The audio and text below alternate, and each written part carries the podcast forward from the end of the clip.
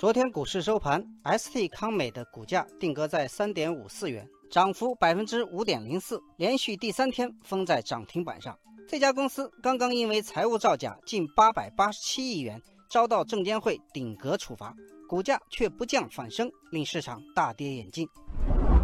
网友友情岁月对此很不理解，他问道。A 股市场以前也曾出现过财务造假现象，但像康美药业这样数额如此巨大、连续多年坑骗投资者的公司仍属罕见。为什么还有资金追捧它？网友风轻云淡说：“虽然证监会对康美药业的定性是有预谋、有组织、长期系统实施财务造假，它的市值也跌掉了百分之七十。”但有人说，从公告来看，康美药业不会退市，因为扣除虚增的那些利润之后，这家公司仍然是盈利的，这就给了投机资金无限的想象空间。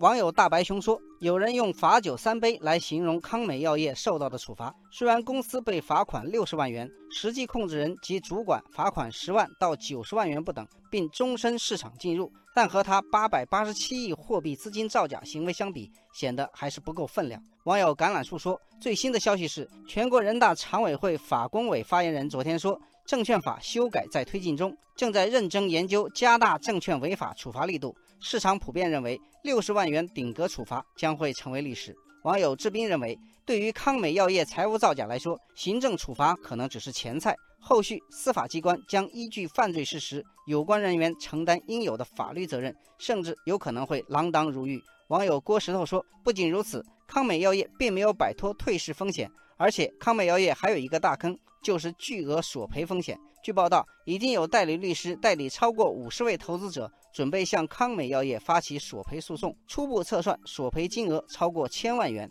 未来索赔人数和金额还会进一步增加。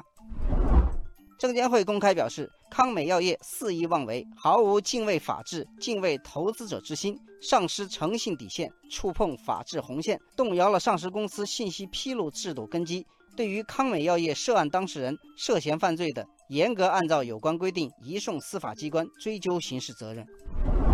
网友水中鱼说：“从维护证券市场法治化的角度出发，有理性和远见的投资者应该远离这种上市公司，让其承受法律与市场双重惩罚，从而对其他上市公司予以警醒，避免上市公司作假受益的逆向淘汰循环继续。”网友朝天椒说：“如果投资者抱着惯性思维，以为对上市公司重大财务造假行为的处罚是有限的，以侥幸心态试图分一杯康美药业的价值底部之羹，恐怕就会踏入投机陷阱，付出沉重代价。”